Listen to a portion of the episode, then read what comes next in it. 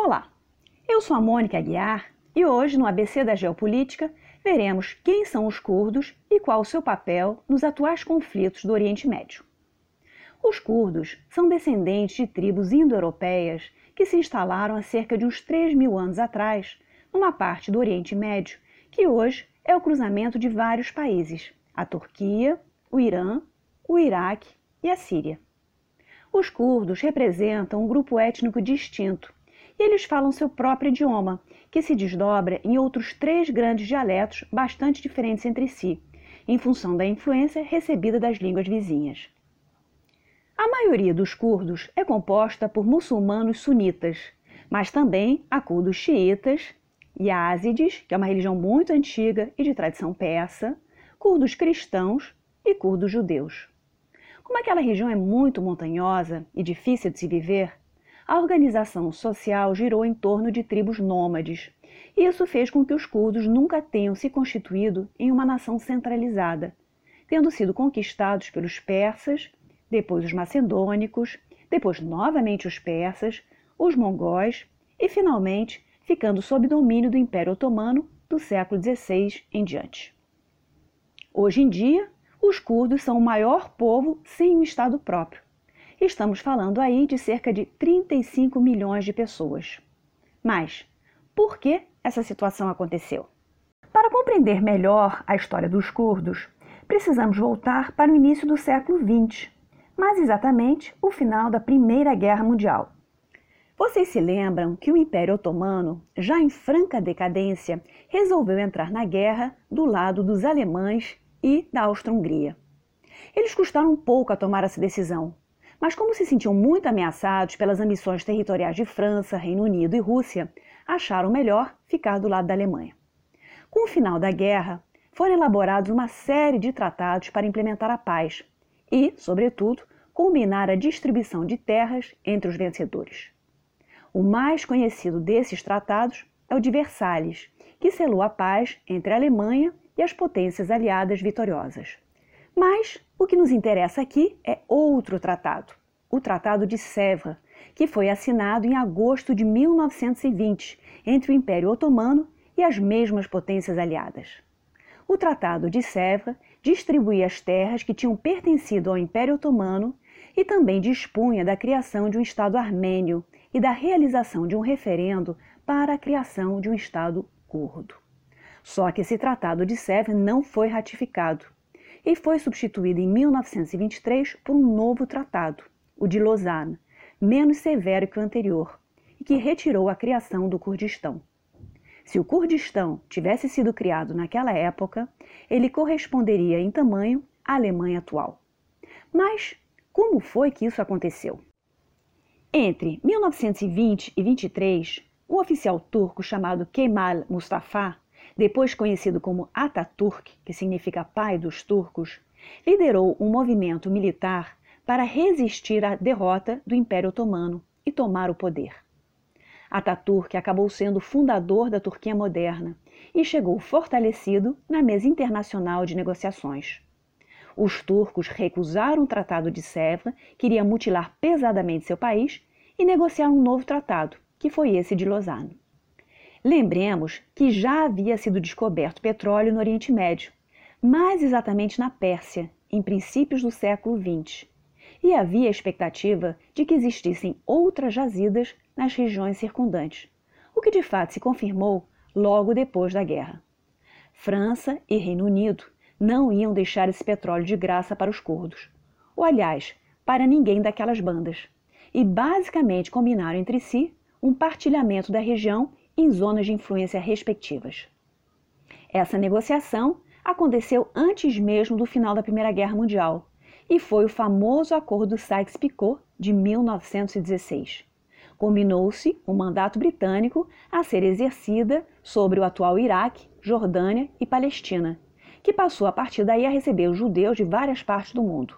Já o mandato francês foi exercido sobre os territórios que correspondem à Síria e ao Líbano.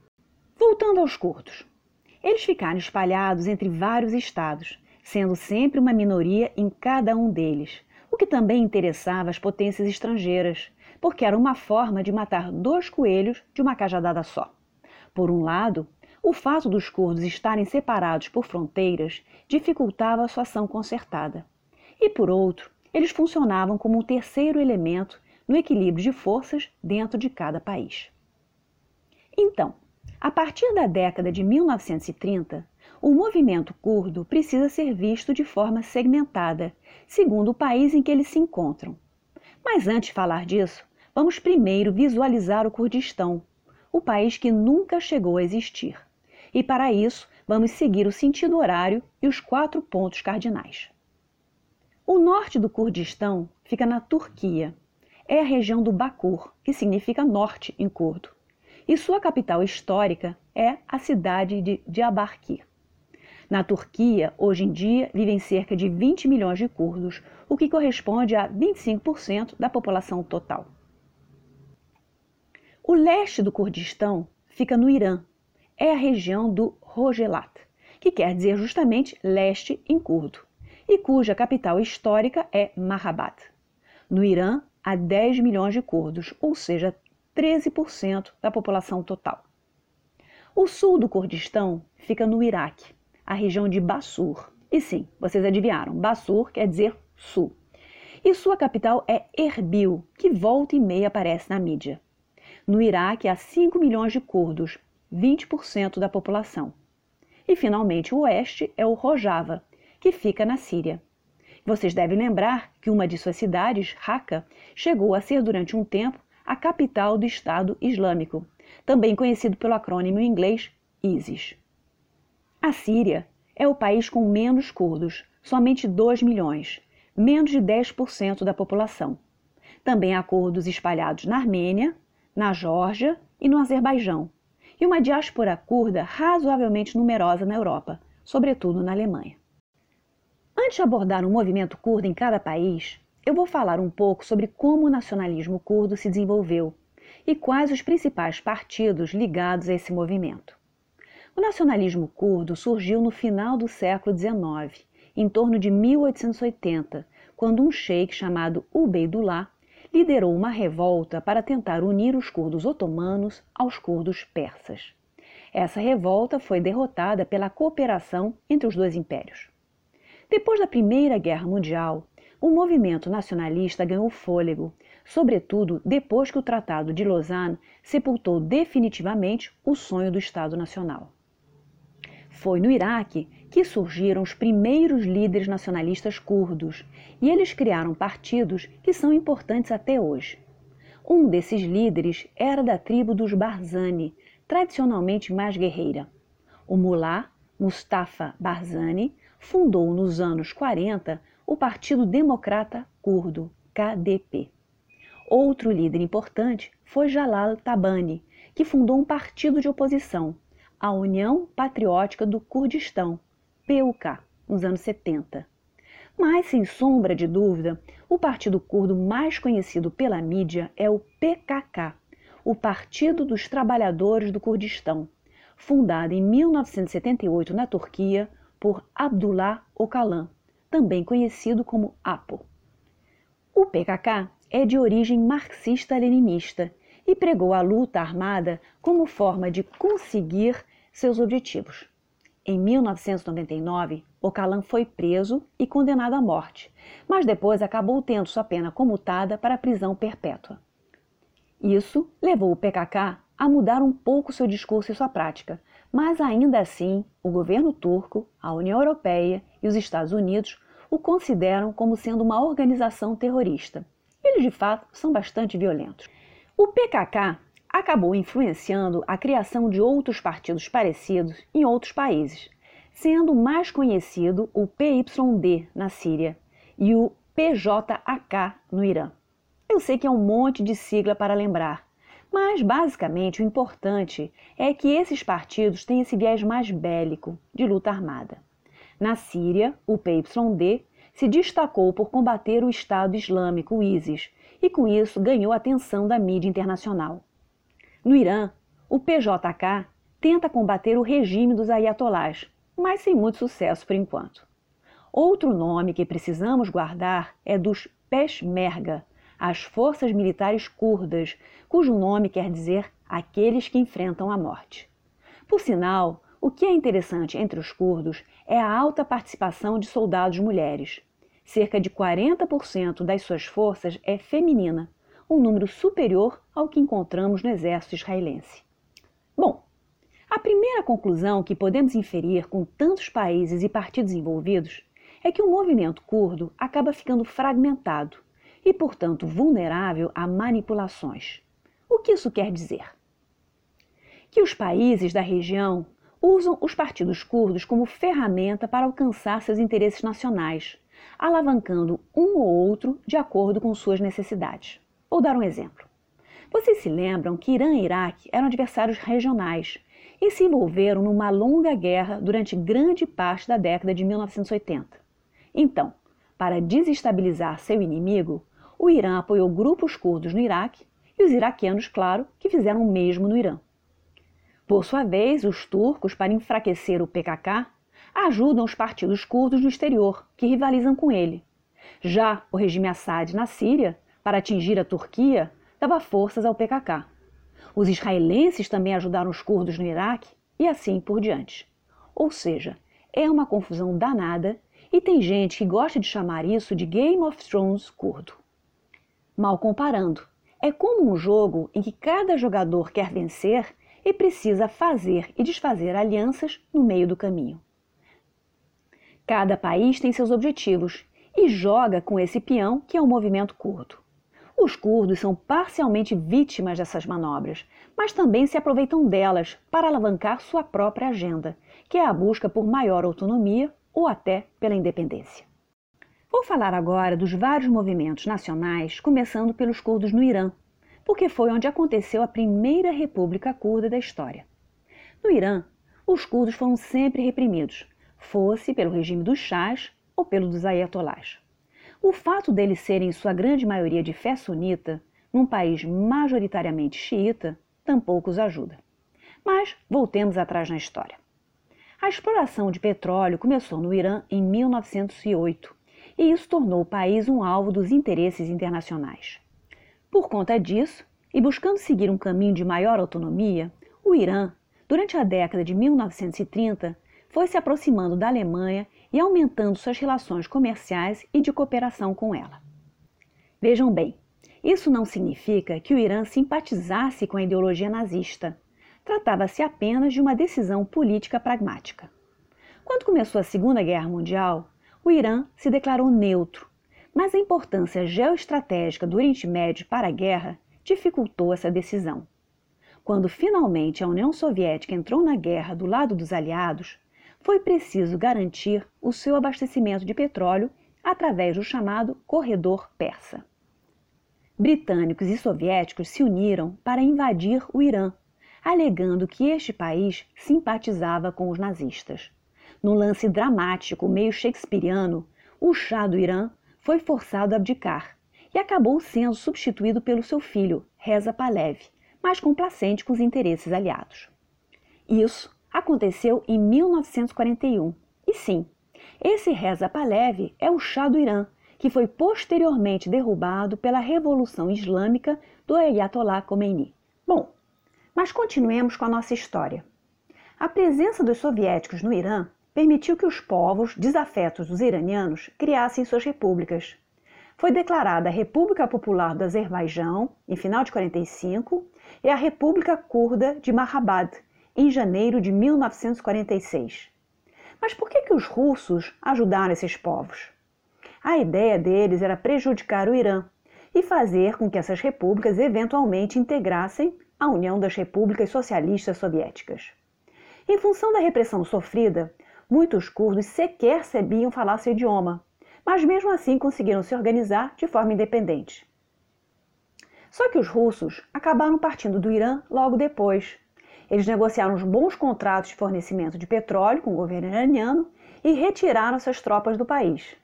Depois, os iranianos passaram os russos para trás nesses contratos, o que deixou o Stalin muito pé da vida. Bom, mas enfim, o que nos importa é que, sem a proteção militar soviética, as duas repúblicas foram facilmente derrotadas pelo exército iraniano e ambos povos voltaram ao status quo.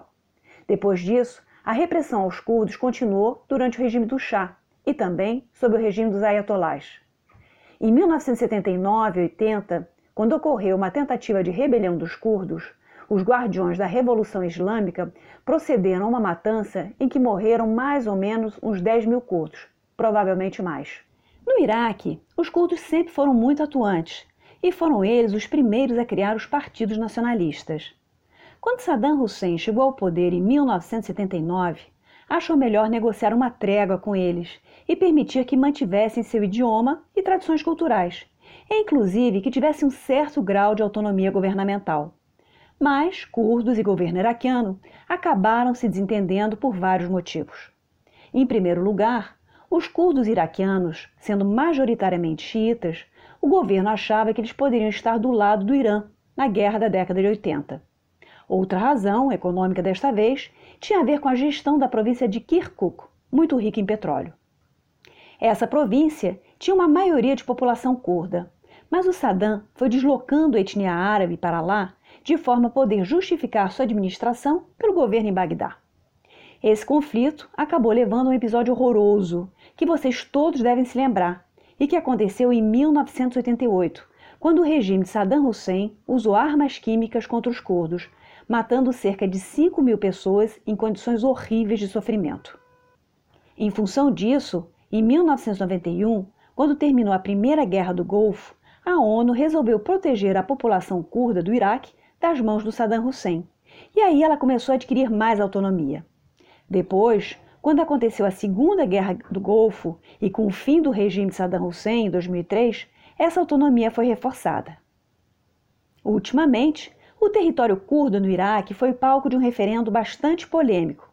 Em setembro de 2017, na cidade de Erbil, aconteceu um referendo separatista a favor não mais da autonomia, mas da independência total do Iraque.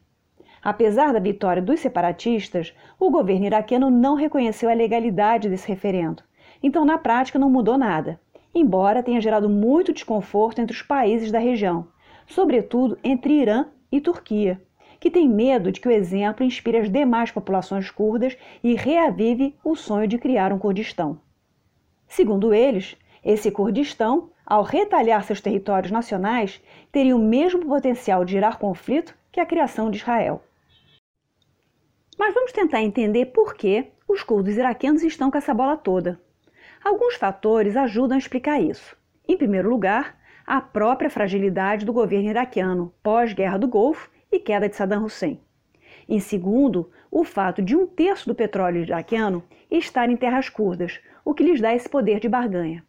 E, finalmente, o terceiro fator é que, a partir de 2014, os curdos dessa região ajudaram a combater o avanço do grupo terrorista Estado Islâmico, ou ISIS.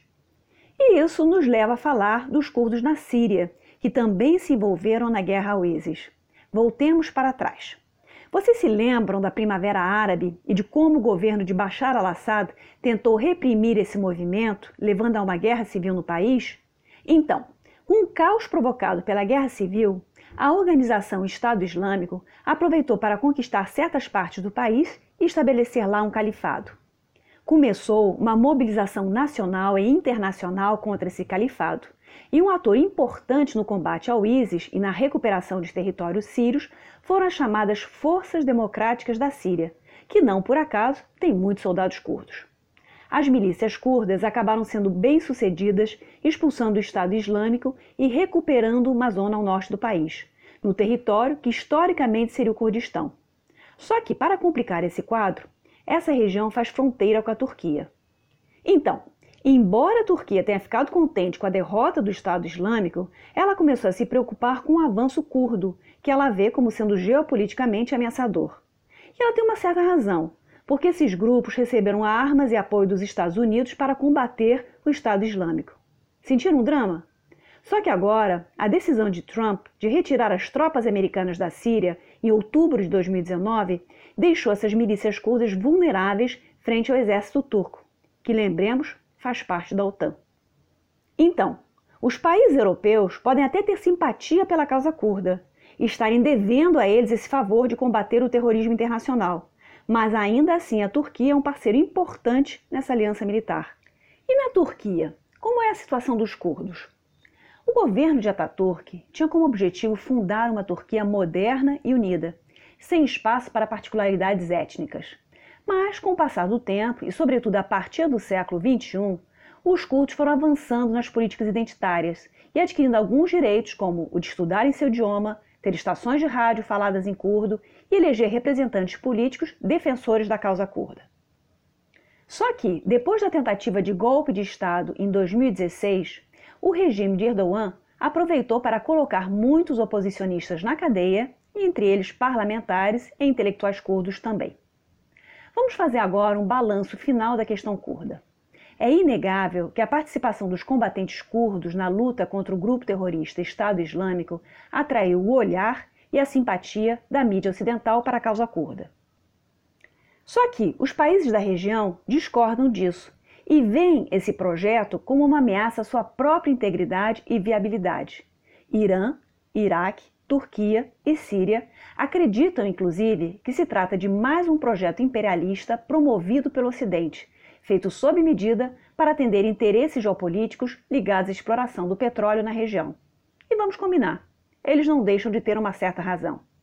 Então, respondendo à pergunta: é possível a criação de um Kurdistão unificado e independente? Provavelmente não. Mas os curdos talvez possam se contentar com algo menos ambicioso, que é a aquisição de um certo grau de autonomia política na gestão de territórios historicamente seus, dentro de cada um desses estados nacionais. Mas nem isso vai ser fácil. É isso aí. Espero que tenham gostado do episódio e que ele nos ajude a compreender melhor as notícias que vêm do Oriente Médio. Até a próxima!